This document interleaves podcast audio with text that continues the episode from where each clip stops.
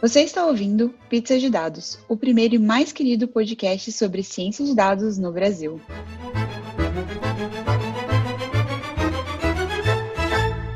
Oi, povo! Bem-vindas e bem-vindos a mais esse episódio do Pizza. Oi, eu sou a Ana Cecília. Olá, eu sou Carla Skerri. Oi, eu sou a Jéssica. E esse episódio tá muito massa. A gente está trazendo um assunto sobre ciência de dados e educação. Mas antes, pausa para os recadinhos. Minha gente, mês que vem é aniversário do Pizza. E a gente vai começar a celebrar hoje. O Grupo GEM está lançando o livro Estatística e Ciência de Dados, que aborda a ciência de dados sob o ponto de vista estatístico e computacional. E de presente, as ouvintes do Pizza ganharam 25% de desconto na compra de um exemplar do livro. O cupom é traço Pizza 25 é válido até dia 31 de dezembro desse ano. Vem para o grupo do Telegram do Pizza de Dados para saber mais detalhes. Esse desconto é exclusivo para ouvintes do Pizza que estão lá no nosso grupo do Telegram. Você sabia que o Data Bootcamp oferece treinamentos para empresas? Através de cursos customizados de Data Science e Data Analytics, o Data Bootcamp treina times de diferentes áreas e níveis de conhecimento em dados, fazendo com que essas pessoas aprendam a transformar dados em valor, gerem insights que auxiliam na tomada de decisão e ajudam a acelerar o negócio. Os bootcamps são 100% práticos, online e ao vivo. Durante as aulas, as pessoas matriculadas usam as principais ferramentas e tecnologias do mundo do data science. E as pessoas docentes são experts do mercado. Para saber mais informações, é só acessar databootcamp.com.br e mandar uma mensagem para agendar um bate-papo. A tua empresa também pode ser patrocinadora do Pizza. A gente tem um cardápio especial para o teu apetite. Manda um e-mail para pizzalidados@gmail.com que te enviamos todos os detalhes. E se tu não representa uma empresa, mas quer ajudar o Pizza, avalie a gente no Spotify e na Apple Music, nos segue nas redes sociais, curte e compartilha nossos posts e os nossos episódios, e assim muito mais gente fica sabendo sobre o podcast e ajuda na divulgação da ciência de dados no Brasil. E não esquece que todos os links desses recadinhos e do episódio estão aqui na descrição. Carla, para começar, a gente sempre pergunta a todo mundo: quem é você? Qual é a sua pizza favorita e o que é que tu faz? pois bem, eu sou Carla, né, eu sou docente aqui da Universidade Federal da Bahia, né, professora e pesquisadora. Então, eu lidero um grupo de pesquisa chamado Gama, que é super, que eu admiro demais, né? Tem vários pesquisadores de várias idades, desde estudantes da graduação até estudantes de mestrado e doutorado, e depois eu vou falar um pouquinho até estudantes mais jovens, que a gente chama de jovens cientistas, que são os novos pesquisadores das escolas públicas. Então, assim, né? Então a gente trabalha com ciência de dados, né, já há bastante tempo em pesquisa em educação, né? Então, eu passei dois anos no Japão fazendo pós-doutorado, mais dois anos e meio nos Estados Unidos, né, como professora visitante, trabalhando em várias pesquisas, né, conteúdo bem aprofundado na área de desenvolvimento científico, e há pouco tempo, né, há três anos atrás, a gente começou essa iniciativa que a gente vai falar um pouquinho com vocês aqui hoje, né? Espero que eu consiga falar bem aqui. e a pizza favorita? Ah, desculpe, a minha pizza favorita, eu diria que é marguerita. Adoro, adoro. Marguerita aparece pouco por aqui, geralmente. A invicta da casa é a de pepperoni. Ah, ah eu, eu não como carne vermelha, então eu acabo não comendo pepperoni, apesar de ter adorado no passado, tá? Mas hoje em dia eu fico uma coisa mais leve. Com a idade também tudo mais leve, né? Não, pepperoni é polêmica, porque era a invicta até pouco tempo. Mas aí tem aparecido umas novas por aqui. Carla, tu fez um pós-doc lá no Japão, na área de engenharia socioambiental. Essa foi a sementinha, o início do desenvolvimento desse projeto, do grupo de pesquisa Gama e todo esse projeto que tu faz? Eu fiz esse pós-doutorado lá, mas não foi através dele que eu comecei, né? Porque lá foi bem experimental, foi bem puxado, super experimental. Mas nos Estados Unidos, em 2015, eu fui para um pós-doutorado e pela primeira vez eu fui com a família. E minha filha mais velha, na época mais velha, velha, né, tinha nove anos, tinha um projeto científico que tinha que desenvolver na escola que exigia dados. Pela primeira vez, uma menina de nove anos ter que fazer um projeto científico, ter que coletar dados, não precisa ser, não podia ser uma exploração de algo que já tinha, já estava relatado. Ela tinha que fazer uma coleta de dados. Então daí eu disse, poxa, gente, eu sempre quis trabalhar em um projeto social e, e agora unir o que eu faço, que é a parte de ciência de dados, na área de educação para jovens. Então essa foi, assim, o início desse pensamento, entendeu? Apesar de sempre querer fazer algo e nunca conseguia ver o como. E daí, a partir daí a gente conseguiu. Apesar no Japão foi outra experiência, né? Como mulher numa sociedade bastante patriarcal, machista, né? Onde a universidade não tinha de engenharia não tinha uma professora mulher.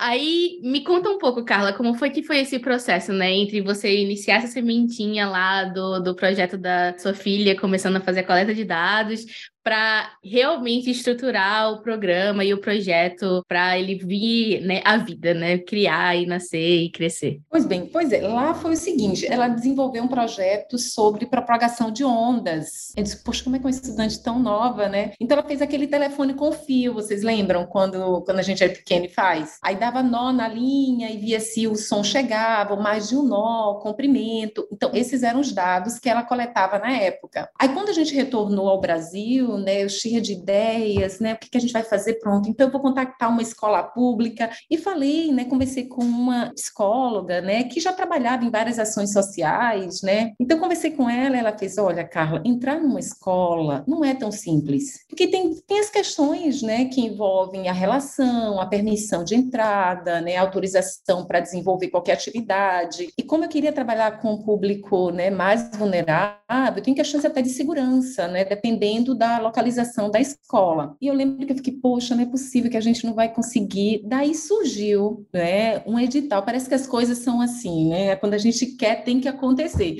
Então surgiu, né? Eu tomei conhecimento de um edital do CNPq que visava atrair meninas para a área de exatas no final de 2018. Eu disse, pronto, é agora. Então vamos tentar esse edital. E naquele mesmo ano, a gente já estava com iniciativas de atrair meninas, né, pesquisadoras, jovens, para uma área de programação. Então, a gente tinha acabado de fundar o de Salvador, né, associado ao War Global, né? Então, a gente tinha fundado aqui em Salvador, estava todo mundo super empolgado, tinha a Gabriela de Queiroz, né, essa pesquisadora que a gente conhece e admira, tudo, assim, envolvida com a gente. A gente fez, então, a gente se reuniu para construir um projeto em um tema que até então a gente não tinha né, nenhuma ideia, né, nunca tinha trabalhado, que é ciência de dados voltada para a educação de jovens, né, inicialmente estudantes do ensino fundamental 2. Então, de 12 a 19 anos, como é que a gente trabalha com isso? Então, foi assim que surgiu, reunindo pesquisadoras do grupo, estudantes de graduação, de mestrado e doutorado, assim, olha, a gente vai tocar esse projeto e várias pessoas começaram a se integrar. Aí a gente falava com os professores aqui da Escola Politécnica, ah, eu quero colaborar, como é que eu colaboro? Com pessoas fora da escola também, né, em outros estados, tinha minha irmã que é da área de arquitetura, não, também quero, Carla, como é que eu colaboro? Então foi bem legal, as pessoas aderindo a um movimento, e esse movimento inicialmente crescendo de uma forma muito colaborativa e voluntária. Isso foi lindo. Pela primeira vez, eu percebendo isso, eu acho que é um relato de muitos, a gente se reunindo para trabalhar com um recurso muito pequeno, mas reunindo forças para trabalhar com público público muito grande. Então foi muito, foi muito legal. Até hoje a gente se emociona. Eu fico super emocionada, gente, quando eu falo sobre isso, né? Principalmente nesse primeiro ano. Foi ótimo. Que massa! E para quem nunca brincou com um telefone com fio, nunca construiu um, ele é assim, tem duas latas, você pega a latinha de leite condensado e passa um barbante, faz um furo, né, no fundo de cada lata e passa um barbante entre elas. Então, vira literalmente um telefone, né? De um lado você fala e quem está do outro lado escuta na outra lata. Então, esses brinquedos infantis assim que a gente constrói tem tanto a ensinar, assim, até a gente consegue desenvolver tanta coisa massa assim para o ensino, né? No ensino infantil. E aí nesse primeiro ano, eu imagino, é muito empolgante quando a gente faz alguma coisa e vê o crescimento orgânico e as pessoas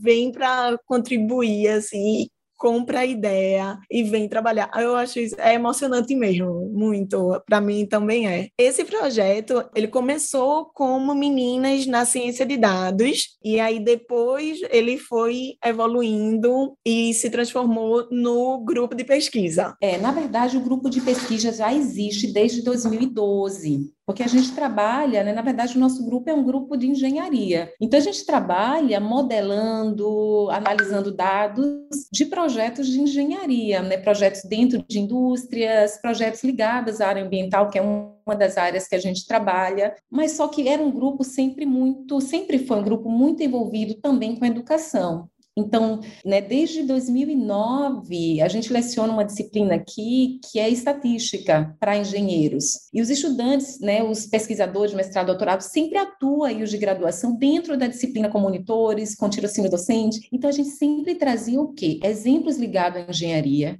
e também trabalhos ligados ao reconhecimento da cidade e da sociedade. Então, estudantes se dizem assim, poxa, eu estou aqui no curso de engenharia, sim, mas você tem que refletir sobre os impactos de suas ações dentro da sociedade também, usando estatística. Então, a gente sempre trabalhou assim. Agora, por muitos anos, o nosso grupo só tinha meninos, só tinham pesquisadores, tanto de graduação, mestrado, doutorado. até lembro, sempre fiz vários encontros lá em casa, e meu esposo perguntava, menina, você só orienta meninos? Não tem estudante menina aí no seu grupo? Eu fiz, realmente não tem realmente não tem. Aí a gente começou a refletir sobre isso. Por que as meninas não buscam projetos que envolvem programação? Projeto de pesquisa, elas acabam sempre buscando na universidade projetos mais experimentais em laboratório. Então, foi um movimento também de atração de estudantes, meninas, para o grupo de pesquisa, em trabalhar com uma área que elas não se percebiam. Então, a gente começou atraindo, hoje a gente tem um público bem diverso, né, de diversos gêneros, né, só meninos e meninas, a gente tem vários vários gêneros aqui no grupo de pesquisa, e esse grupo se envolveu a desenvolver o que? Isso que, é, que eu acho sensacional.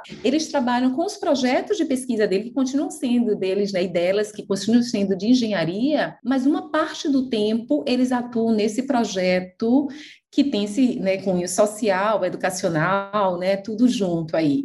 Então, a gente começou a se envolver assim. Então, o Meninas na Ciência de Dados, que era direcionada só às meninas, ela, ele se ampliou a um programa que a gente chama hoje de Ciência de Dados na Educação Pública. Por quê? Porque desde o início, gente, eu particularmente, e vários nós, nunca acreditamos que a gente deve limitar a participação de um único público. A gente tem que discutir as questões com todos, porque todos têm que colaborar. Então, no início foi uma exigência do edital, e depois a gente conseguiu ampliar né, com o apoio da Fundação Itaú, né, conseguiu ampliar para um público muito maior, o público de toda a comunidade escolar, inclusive estudantes do ensino médio. Aí a gente sentiu real Agora a gente pode trabalhar com, com todos, né? Com todos. Mas para você ter uma ideia, logo no início, assim, a gente tinha a possibilidade para você, como a gente é bem audacioso, a gente quer assim, a gente quer muito, né? A gente quer contribuir muito. Então, na edital assim: olha, você pode trabalhar com uma escola ou com cinco escolas. E algumas pessoas, cara, é melhor começar com escola, porque a gente vai conhecer. Eu fiz, não, se o edital a gente pode trabalhar com cinco, por que a gente vai escolher uma só? Tá bom, então a gente fez com cinco. Só que quando a gente entrou das escolas, não, não sei se vocês sabem, eu sempre estudei em escola pública e não foi uma escola pública. Na minha trajetória do ensino fundamental até a minha formação na universidade, até o ensino médio, que foi escola técnica, eu estudei em 11 escolas públicas, 11, né? Então, assim, então, a minha experiência, eu não, eu conheço uma escola pública, mas quando eu entrei nas escolas públicas, hoje, elas são muito diferentes do que eram anteriormente, né? Questões de segurança, de comportamento, de valorização da educação, de envolvimento pelos estudantes, na crença na educação, é muito diferente. E uma escola é completamente diferente de outra. Tenho cinco escolas públicas inicialmente, hoje são seis, elas são tão diferentes, tão diferentes, gente, que eu digo, gente, até parece que a gente está em outros estados ou em outras regiões, mas não é. Então foi um super desafio, por isso que foi tão importante ter um grupo multidisciplinar multidisciplinar, pensando nas ações, né? O que, é que a gente pode fazer? Como é que a gente pode envolver esses estudantes? Então, foi, foi incrível, foi incrível. Tanto que né, a primeira ação nossa, a gente chama de encantamento. Olha que nome lindo! De encantamento dos estudantes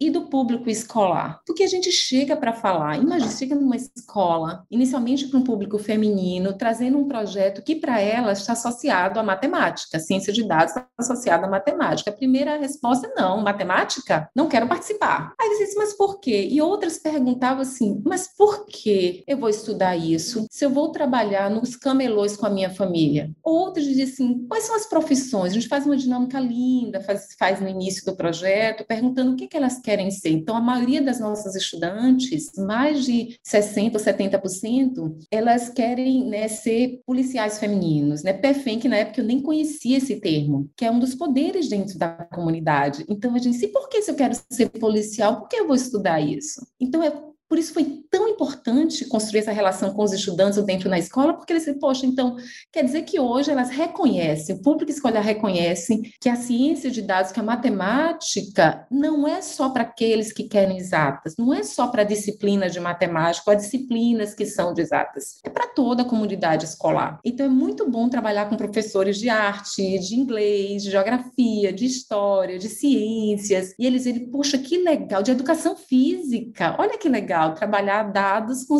com todo esse público escolar. Então, eu digo que você é sensacional ver essa transformação. E então, deixa eu só fazer uma pergunta, porque eu acho que outras pessoas podem estar com, com essa dúvida, que é o seguinte: na prática, o programa do, do projeto não é ser uma das aulas que os alunos vão assistir, é toda uma cadeia de aulas que vai moldar o raciocínio e trazer um pouco dessa parte da computação e da matemática, estatística, o que for, para esse mundo mais palpável e tipo, ah, você pode ter esse conhecimento também, é isso? Completamente, é isso aí mesmo. Então, nosso objetivo inicial, a gente nem iniciava, a gente, claro, a gente, no primeiro ano, gente né, trabalhou com mediações com os estudantes, né, trouxe 500 estudantes meninas para conhecer todos os laboratórios da Escola Politécnica. Então, gente, eu convido vocês a fazer essa aventura, tá certo? Conhecer a Escola Politécnica e andar os oito andares que nós temos aqui, subindo e descendo em labirintos para conhecer esses laboratórios. Foi uma super educação física. Então, eles conheceram esse laboratório, esses laboratórios, retornaram, continuamos mediações com 250 estudantes, depois fomos trabalhando com várias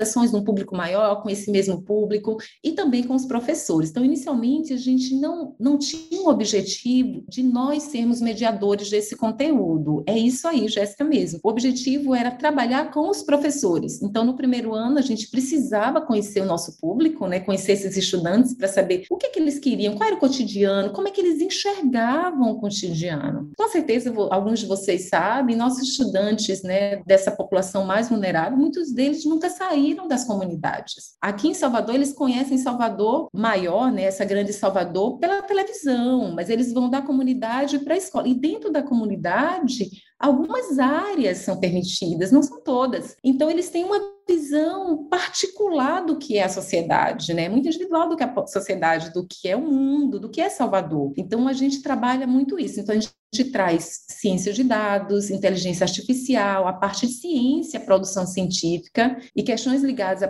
protagonismo social, racial e de gênero para uma discussão muito mais ampliada, trazendo a percepção deles e permitindo, possibilitando que eles reflitam sobre essa percepção e ampliem essa percepção. Então, esse era o objetivo em 2019. Então, em 2020, né, a gente continuou para ser um super desafio, né? Em 2020 eu estava nos Estados Unidos em pós-doutorado, então a gente trabalhou, eu trabalhava de forma remota nesse projeto. Daí o que aconteceu? Surgiu a pandemia. Para mim também lá, né, com um mês e meio que eu estava lá, tudo fechou e eu trabalhava em casa, né, também. Então assim, lá e aqui. Então a gente teve que repensar nossas ações. Então, como é que a gente vai trabalhar né, nesse ambiente, né, nessa situação pandêmica? Então, a gente repensou como é que a gente faria as mediações online com os estudantes, sem estressá-los, né, sem com toda aquela carga e exigência, como é que a gente faria, fazia isso de uma forma muito mais atraente para eles também. E também com os professores, né? A gente né, teve um, né, bolou um encontro uma vez por semana com os professores chamado Café com Dados. E convidamos profissionais do Brasil inteiro para falar com eles sobre ciência de dados aplicada a diversas áreas. Por exemplo, Daniel Takata trouxe ciência de dados aplicada ao esporte, não é? Fernando Barbalho com questões ligadas à pandemia. Então, assim, a gente vários, vários. A própria Gabriela de Queiroz falou sobre o que é ser um cientista de dados. Então, a gente foi conversando com os professores dessas escolas, não é? E eles percebendo, poxa, que, que legal isso. Então, quer dizer que realmente existe existe uma possibilidade da gente conectar esses saberes, né? Ou construir novos saberes, na verdade. Então foi muito, uma ação muito importante, eu acho, para todos nós. E com os estudantes foram essas mediações, né? Trabalhadas uma ou duas vezes por semana, trazendo também profissionais. Então, a gente tinha profissionais de várias áreas e um encontro com a equipe, que era de aprofundamento desses conteúdos, né, de ciência de dados, IA, protagonismo, né, e práticas investigativas. Então, foi mais ou menos isso acabou perdurando, né, esses encontros online por dois anos, né. Então, esse ano é que a gente voltou às mediações presenciais. Uma plataforma onde junta esse conteúdo formativo, né, para as professoras, os professores e, e estudantes. Então, a ideia do projeto é tanto capacitar as docentes, as pessoas docentes, para agregar a ciência de dados na sua temática, né, na temática da, da disciplina que desenvolve, quanto também aborda os estudantes, o público estudante, diretamente com ações voltadas aos estudantes e estudantes de ensino de que nível? Fundamental 2 e médio. Veja o desafio, são estudantes de 12 é. a 19 anos, é isso aí. Pois é, é uma faixa etária enorme, né? Não é só estudante de ensino médio, é também do fundamental. E então, como é esse trabalho? Assim, fala mais um pouquinho sobre como é tanto a formação desses professores, como foi a aceitação, como é o desenvolvimento, a continuação, né, que é um trabalho que já começou tem um tempo, já fazem pelo menos dois anos, né, que esse trabalho está sendo desenvolvido e a ideia é que essas pessoas docentes continuem, né? Continuem com essa temática e permeando a, área de dados na sua atuação. Como foi a, a aceitação e como está sendo esse trabalho contínuo. E agora já tem uma escola a mais, né? Então já ampliou para seis. É isso aí, é isso aí mesmo, né? Nós estamos finalizando o quarto ano do projeto. Então imagine, né? Com todas essas mudanças, né? Em relação à pandemia, as incertezas relacionadas, né? A pandemia e seus reflexos na educação. Então, realmente, a gente trabalha com um público de estudantes com idades bem distantes, né? A gente fala 12 a 19 anos, mas a gente tem estudantes de 20, 21 anos que estão no ensino médio hoje e a gente tentando trabalhar de uma forma muito atraente para eles, né? Claro que estudantes mais jovens tem todo um processo para eles falarem, para eles se perceberem, na importância deles compartilharem as experiências deles, independente do que eles imaginem que podem contribuir. Então há todo um processo de reconhecimento dos saberes, do que ele conhece e da importância do que ele conhece ser compartilhada para o grupo. Então, a gente sempre tenta reunir estudantes de diferentes idades para que cada um possa contribuir. É claro que essa questão da fala é muito nata, né? Então, a gente tem estudantes que falam muito e a gente traz, claro, para eles contribuírem para os estudantes, para que estudantes mais jovens também possam falar e, e trazer a sua percepção sobre a cidade. Então, na ciência de dados, por exemplo, que é o que a gente trabalha, né? apesar dela ter um, uma, uma força muito grande, né, trazida pela estatística, a gente traz conceitos de estatística, mas de uma forma muito mais prazerosa e trabalhando questões do cotidiano deles. Então, a gente trabalha com exploração de dados, da percepção do que é um dado, né, da questões de correlação, por exemplo, né? Por exemplo, ele trabalhou correlações ligadas à dança, como é que eles dançam capoeira. Então, quais são os movimentos, como é que elas se relacionam? Então, tem um conceito muito que muitas vezes é difícil de se entender, estatística é o conceito de correlação entre variáveis. Então, a gente inicialmente trouxe através da dança de capoeira e agora a gente produziu um vídeo que depois eu espero espero que todos vocês assistam, que é para entender as correlações positiva, negativa e nula, onde os estudantes, eles dançando explicam esses conceitos. É muito, é algo muito lúdico. É claro, a parte chata, né, que todos os estudantes têm que sentar, têm que levantar dados, têm que fazer as estatísticas, claro que há, mas sempre traz questões ligadas ao cotidiano deles. Eu sei que fica muito assim amplo, eu falo o cotidiano que é isso, né? Então, eu só vou dar um exemplo que eu achei, eu fiquei super emocionada quando eu escutei. Uma das lives que a gente fez, a gente convidou estudantes das escolas para falarem com a gente, claro, né? Então, uma delas, né, das estudantes, relatou nessa live algo incrível, né? Ela mora aqui pertinho da universidade, eu não sei se vocês conhecem Salvador, a gente está aqui na federação, pertinho da praia de Ondina, acho que Ondina todo mundo conhece por causa do carnaval. Então, a gente está na federação e existem comunidades nessa região. Então, ela é de uma das comunidades, ela trouxe o relato seguinte: olha, inicialmente, o projeto de ciência delas, desse, desse grupo né, em que ela fazia parte, era discutir questões de mobilidade pública, ligada ao trânsito em ônibus, né? É, pegar ônibus. Então, ela chegou e disse: olha, quando eu comecei a estudar isso, né, eu vi o seguinte, né? Eu vi que tem lugares onde passa muito ônibus e tem lugares que não passam, né? A gente demora muito tempo para passar. Aí depois ela fez, mas perto da minha comunidade, apesar de também ser uma região vulnerável, passa muito ônibus, muitos ônibus, né? Então, com uma frequência grande.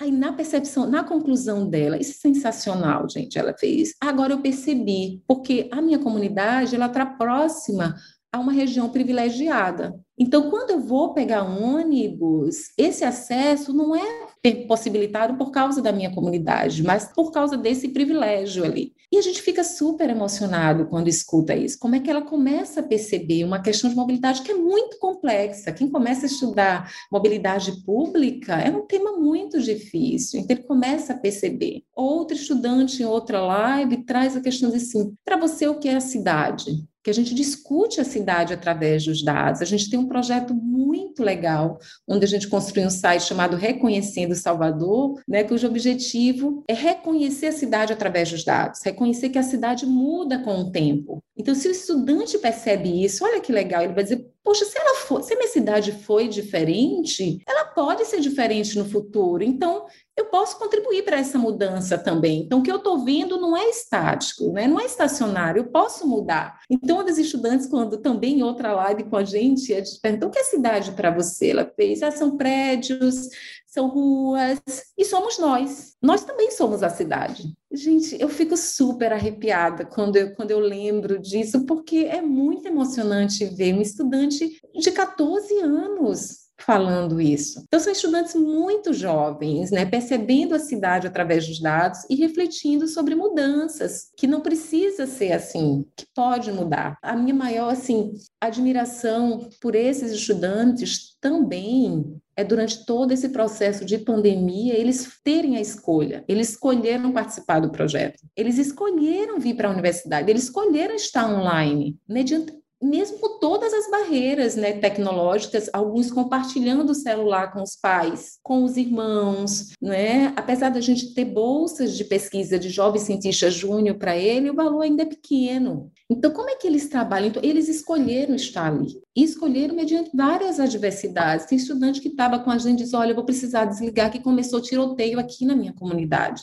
Ele desliga e depois retorna no próximo encontro. Então, é uma escolha. E hoje eu digo que é uma escolha que tem o suporte dos pais. Para vocês terem ideia, quando a gente começou em 2019, tinha pais, né, eu digo, né, eu digo pais e mães, né, eu tinha esses responsáveis, assim, por que vocês vão para a universidade à tarde, se você já foi para a escola de manhã? Não, o seu horário de estudar é de manhã, não tem nada que ir para a universidade ou para estudar de novo à tarde. Ou estudantes que relatavam, dizendo assim, olha, eu gosto muito de estar nesse projeto, né, porque eu quero mostrar a meus pais que eu não preciso ficar em casa varrendo, ou lavando prato, ou fazendo o que eles acreditam que mulher tem que fazer. Eu quero estudar, eu quero trabalhar nessa área. E é claro, elas podem trabalhar em qualquer área. Então a gente vê esse fortalecimento. Então no início a gente tinha pais, né, e mães que, que não acreditavam há uma, um distanciamento da educação, não é? é? O que a gente percebe. E hoje a gente vê, né, pais vindo aqui trazer os estudantes E muitos deles, claro, por uma questão de segurança, ficam aqui esperando aos sábados, que hoje as nossas mediações são aos sábados, elas ficam três horas aguardando as filhas saírem do encontro, porque acreditam, pais relatando grandes mudanças, grandes mudanças. Né? A gente tem um programa, a gente tem parcerias que são incríveis, né? com a Secretaria aqui de Estudos Econômicos e Sociais da Bahia, onde a gente começou um programa de jovem aprendiz. Então, uma estudante, que é a nossa primeira estudante desse programa, ela está lá aprendendo, ela trabalha em programação em Python aqui com a gente, lá ela trabalha em R em Python, e ela traz relatos incríveis. E eu, né, acho que duas semanas atrás ela chegou e disse o seguinte: professora, eu estou estudando para o Enem, né? Na verdade, para entrar na faculdade. Ai, que legal,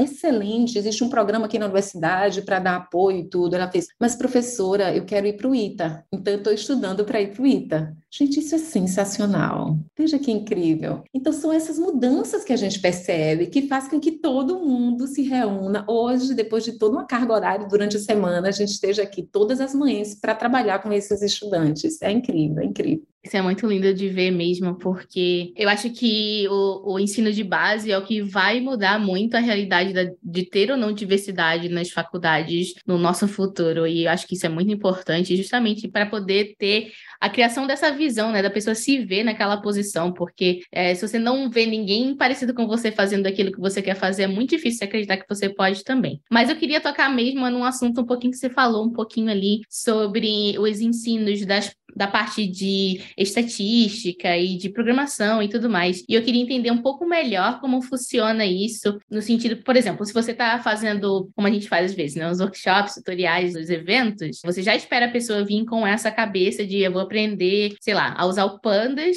para Python no Jupyter Notebook, no workshop da Python Brasil. Como que funciona trazer esse negócio, né, esse conhecimento e desenvolver esse conhecimento no programa do projeto? É, hoje a gente tem dois grupos, né? Né? Esse ano a gente fez uma experimentação, porque o que a gente faz, a gente experimenta com os estudantes para depois, assim, propor esses materiais, né, e-books e materiais de apoio ao professor e aos estudantes para um público muito maior. Então, esse ano a gente começou a trabalhar com duas turmas, né, uma turma de estudantes que já estão com, com a gente há um bom tempo, desde 2019 a 2020, que a gente chamou de G2, e temos um grupo G1, que são estudantes mais novos, desde estudantes mais antigos que precisavam de um pouco de mais assim de tempo para amadurecer, então eles estão com a gente, até estudantes mais novos que ingressaram no projeto esse ano. Eu digo ingressar porque hoje a gente tem em torno de 50 estudantes que são bolsistas de iniciação científica júnior, eles recebem 120 reais por mês, então eles são reconhecidos como jovens cientistas, eles se chamam, nosso grupo chama de jovens cientistas, isso é muito legal, então a gente tem esses dois grupos grupos. Então, um grupo trabalha né, com ciência de dados e a práticas investigativas, né, e protagonismo social, racial e de gênero. Então, nós temos um, quatro equipes trabalhando esses conteúdos com o G1, e nós temos um grupo menor de 12 né, estudantes que tem aula, né, que tem as mediações envolvendo Python. Então, a gente trabalha com Python, mas inicialmente a gente trabalha com Python Colab, né, e eles inicialmente trabalham reconhecendo o que é um dado, exploração gráfica, a gente traz bastante exploração gráfica com eles, questões ligadas à correlação, até um tema, né? Então a gente tem estatísticas básicas, né, de posição, de variabilidade, aquelas questões de média, desvio, amplitude, moda, como é que eles reconhecem isso? E seguimos até regressão. Então, eles constroem um modelo de regressão, né, modelos de regressão para entender alguns tipos de comportamento de, de temas que eles têm interesse em trabalhar. Então, esse grupo específico, ele faz esse desenvolvimento. Eu nem vou poder falar com vocês agora, porque eles estão construindo os projetos, então cada um tem os seus projetos, que vai ser apresentado em 15 dias, aí a gente vai né, entender melhor o que é que eles exploraram, mas são questões ligadas à cidade. Então, assim, é questões diversas, né? Pode ser esporte, mobilidade, é, turismo, lazer ou educação. Então, são questões que eles têm interesse de trabalhar explorando dados. Então, nós temos dois estudantes nossos, bolsistas de iniciação científica, que fazem as mediações nesse grupo, e na outra, no G1, a gente tem uma equipe maior que vai se revezando e trabalhando com os estudantes aos sábados. Isso é um, um movimento que a gente faz em sala de aula, mas tem um movimento muito maior, né? Que eu acredito que hoje tem uma contribuição incrível, que é na percepção deles como jovens cientistas. Então, todos os nossos estudantes desenvolvem projetos científicos em temas que eles têm interesse e apresentam esses projetos nas diferentes feiras. Então, nós temos estudantes apresentando na feira de jovens cientistas da UFBA, na FEMIC, que é uma feira de Minas, inscritos também na FEBRAS, em São Paulo. Então, eles desenvolvem para mudar né, a percepção dele do que é ciência. Para vocês terem uma ideia, teve um encontro que eu achei incrível, que foram com, com os estudantes, né, onde a gente, onde foi feita uma pergunta a eles, né, o que vocês fariam se fossem cientistas? É uma pergunta difícil para um jovem, né? Alguns a gente espera, ah, eu vou construir um robô, né, eu vou trabalhar, né? Então assim, eles trouxeram questões ligadas ao cotidiano deles, né, problemas que eles percebem. Trabalhariam, por exemplo, trazendo ciência para as favelas foi uma questão muito respondida por eles, né? uma resposta trazida por eles. Eles disseram: olha, eu trabalharia questões para reduzir problemas psicológicos dentro da comunidade, ou questões de violência na comunidade, ou é, bullying dentro das escolas, violência dentro das escolas. Então, vejo que ampliação da percepção do que é ciência, porque o que se discute muitas vezes na escola, o que eles percebem ciência é o que eles veem na aula de ciências. O cientista é aquele químico, o biólogo, ou aquele que está dentro do laboratório, é um Einstein. A ideia deles é um Einstein. Aí eles vêm para cá e trazem a ciência para resolver questões sociais, para discutir questões sociais. Isso é incrível, é incrível. Teve uma dinâmica que eu não posso deixar de falar para vocês, gente. Foi incrível. A primeira vez que a gente entrou na escola, em cada um da escola, foi um grupo de mulheres, seis mulheres que eram pesquisadoras, e a gente perguntou a eles o que é que eles, qual era a profissão que eles achavam, que as estudantes achavam que nós tínhamos, né? Eu não vou falar de todas elas, mas eu vou falar da minha, né? Eu, como eu sou super descontraída, eu tenho um macacão super folgado. Aí uma delas, eles disseram, olha, eu acho que você é artista de circo, ou você é professora...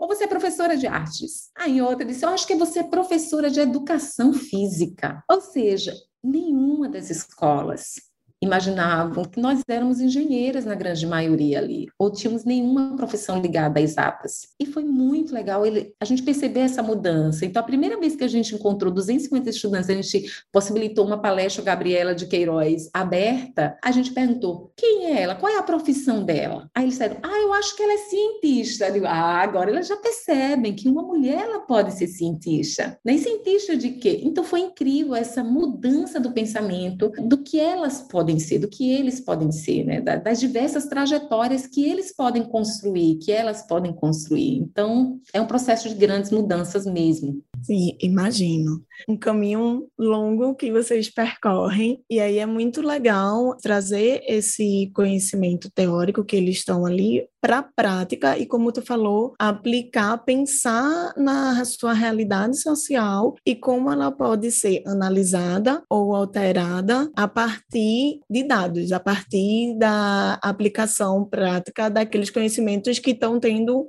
todo sábado dentro da universidade. Tem um dos produtos do projeto é o site Reconhecendo Salvador, que ali traz a análise exploratória de dados em diversos temas. Esses os estudantes, eles participam desse, os estudantes das escolas públicas participam do desenvolvimento desse desse projeto. As perguntas que estão lá, porque aí vocês vão lá dar uma olhadinha no site, o link vai estar aqui na descrição do episódio. Lá no site tem as áreas temáticas e dentro de cada uma tem algumas perguntas que são respondidas a partir de análise de alguns dados. E então a resposta vem através de uma visualização e de um pequeno texto. Aquelas perguntas é um estímulo também para esses estudantes, né, desenvolverem essas perguntas e fazer as análises. Eles estão envolvidos, como é que é a participação nessa análise exploratória? É isso aí mesmo, né? Esse site é muito, muito legal, muito legal. Até a imagem, né, inicial, ela representa algumas áreas de Salvador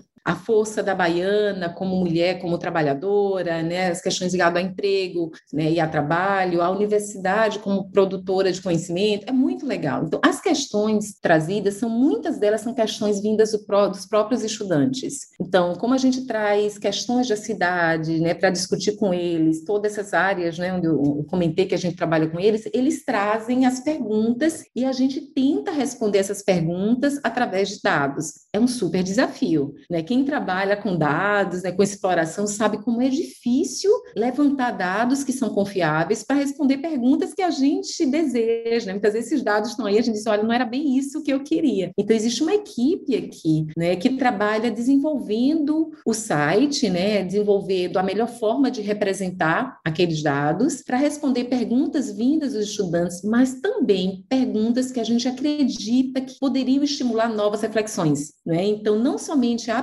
perguntas dos estudantes, mas há perguntas onde a gente explora, conversa com profissionais de diversas áreas e traz para que eles se estimulem. Poxa, eu nunca havia refletido, nunca havia pensado nisso. Tanto é que essas reflexões e essas perguntas, e como são diversas áreas, eles acabam assim mobilizando os estudantes para também não mudar o que eles desejam, digo, a essência deles. Por exemplo, nós temos estudantes que dizem, olha, eu sempre quis ser veterinária, só que agora eu quero ser veterinária e cientista de dados, eu quero trabalhar com dados na minha área. Então, não é o nosso objetivo, agora todo mundo vai ser cientista de dados, tá certo? Então, não vai para a área de exatos. Não é isso, né? Então, a gente tem estudantes com diversos interesses, né? Ou estudantes que muitas vezes não tinham interesse algum, ou pelo menos não sabia o que é que gostaria de ser. E hoje eles dizem, poxa, eu posso estar na universidade. É uma das possibilidades, não é a única, né? Uma das possibilidades. Estudantes que foram para a escola técnica aqui, né, o IFBA, e trazem as experiências. E estudantes que trazem as escolas, né? Como você comentou, assim, né, Ana?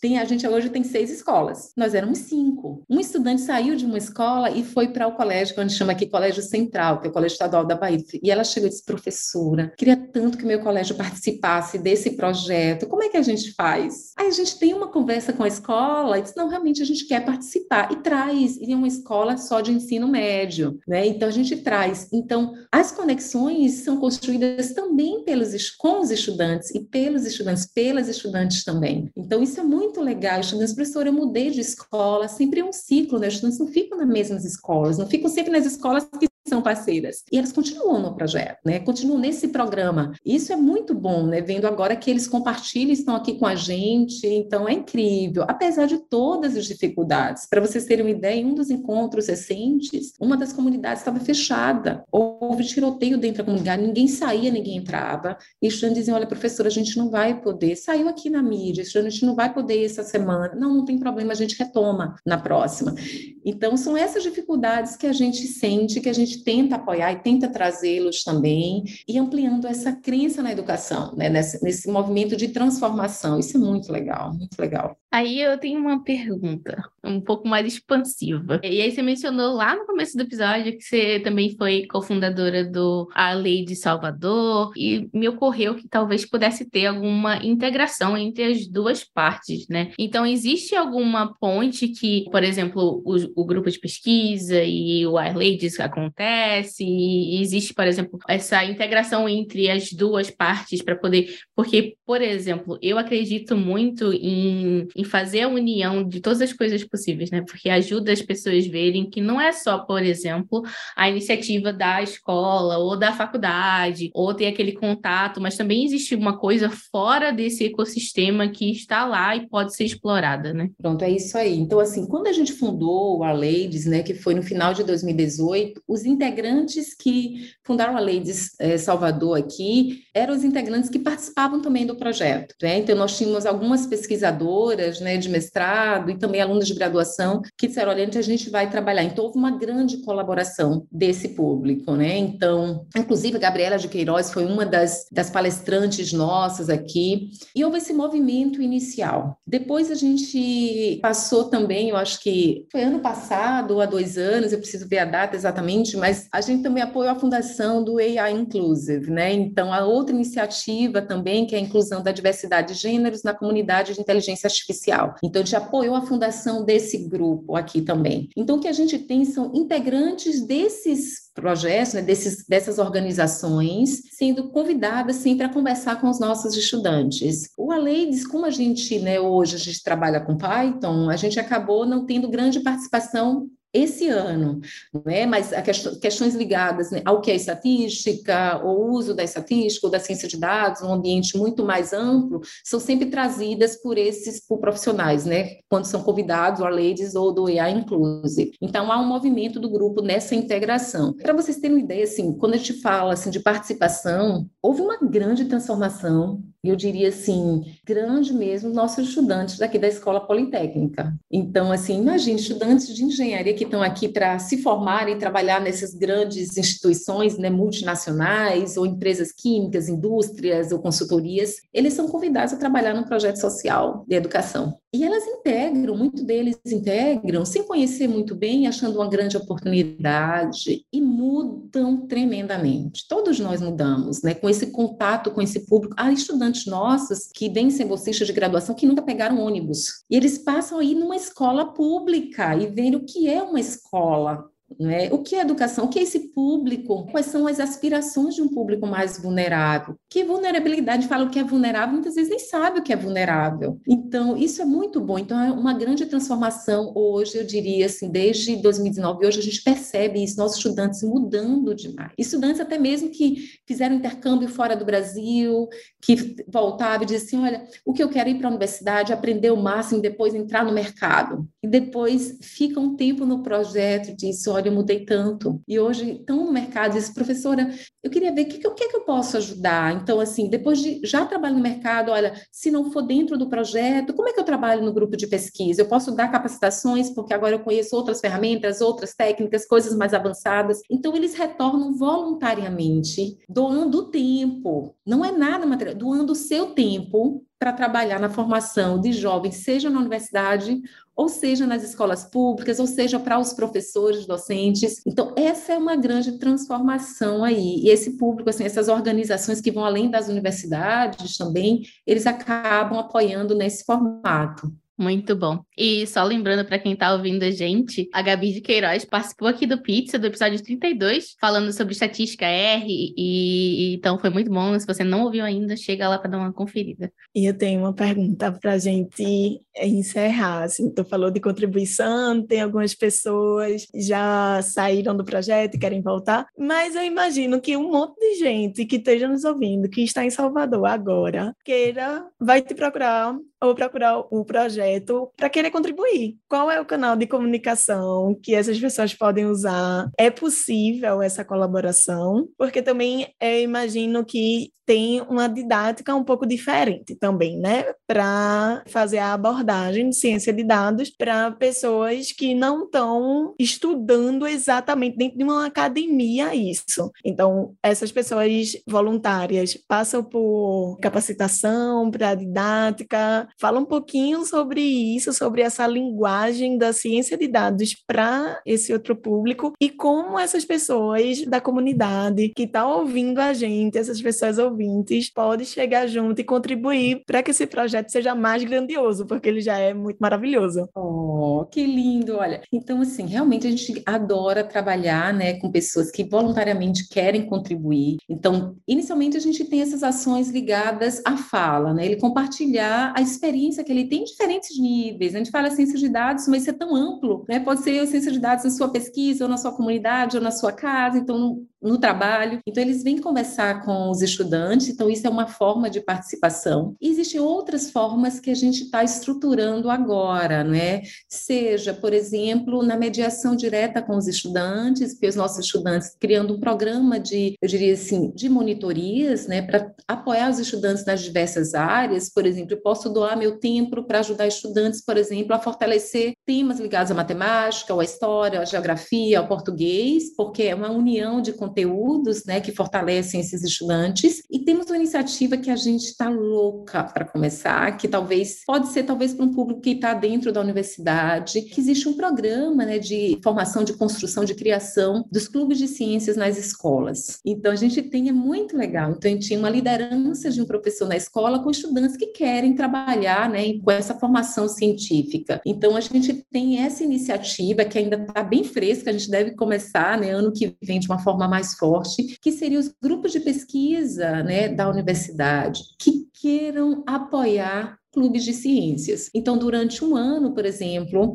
eu vou trabalhar com essa temática. Vamos supor que eu sou da área de telecomunicações. Então, eu vou apoiar uma das escolas no seu grupo de ciência, trazendo questões, palestrantes, dinâmicas para trabalhar aqui. Eu sou de um grupo de biologia, então eu vou em outra escola, então, durante o ano. Então, a gente apoiar a aproximação da universidade com esse público escolar mais amplo. Então, essas são ações que a gente começou agora. Se quiser trabalhar com as dinâmicas, construindo material, apoiando a construção de materiais também, compartilhando materiais que às vezes a gente desconhece que foram construídos. Então, há diversas formas, assim, algumas formas. E eu sugiro o seguinte: a gente tem um Instagram, a gente tem um e-mail que está na página do projeto, um Instagram também. Então, vocês podem entrar em contato com a gente por lá. A gente vai ficar super feliz de receber vocês, né? De, de colaborar. Às vezes não, não, não quer, pode colaborar agora, mas quer falar um pouco da sua experiência. Vai ser ótimo, ótimo, ótimo. E, e para acessar também esse material, divulgar o material que está sendo desenvolvido, que está para o professor. A gente vai lançar esse ano material ligado a protagonismo racial na escola, que está lindo, lindo, lindo, tanto em conteúdo quanto no visual, né? Foi diagramado por um grupo de pesquisa Lina da UFAL, que é sensacional, então uma beleza também para atrair o público. E temos um, um, um e-book também praticamente concluído, né, de ciência de dados, que ainda vai ser diagramado para fazer essa atração ainda. Então, até ano que vem vai estar diagramado, mas o conteúdo já está disponível aí para vocês. E temos também, eu não vou poder deixar de falar, tá certo? Só para quem é da Bahia, né? A gente foi convidado pela Secretaria do Estado a propor disciplinas para o caderno de eletivas. Então, olha que notícia legal para quem não conhece. Já está aprovado, está no caderno de eletivas, quatro eletivas, né, para o ensino médio,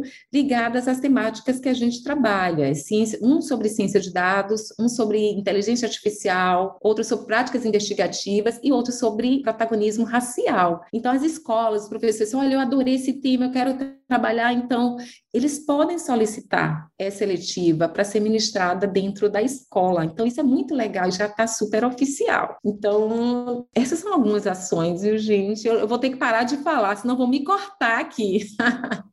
Jamais. Tem que aproveitar o pizza para divulgar essas coisas mesmo que são lindas e maravilhosas. E para quem tiver com curiosidade sobre todos esses materiais que a Carla falou que vai sair ainda esse ano, fica de olho no podcast que a gente traz esses links para cá assim que estiver disponível. É, é, muito inspirador o projeto, então estimular, né, a nosso público a pensar, tá, e como é que a gente é um público que adora contribuir para o projeto open source, que é exatamente é, trazer para a comunidade, para a sociedade, né, é, contribuições. E aí esse projeto é mais uma inspiração, sabe? Mais uma ideia. E muito obrigada, Carla, por ter vindo conversar com a gente sobre o projeto e como é que está sendo colocado para estudantes de ensino fundamental e médio a ciência de dados, né? E a gente trabalhar a formação desses jovens cientistas, os jovens cientistas de dados, analistas, atualmente aí em Salvador.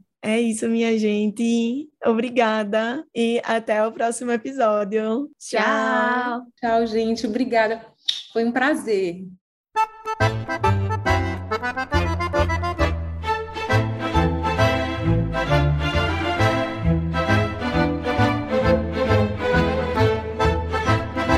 Você acabou de ouvir mais um Pizza de Dados. Você pode encontrar mais episódios no iTunes ou em seu agregador favorito. E nos seguir no Twitter em arroba de dados para mais novidades quentinhas.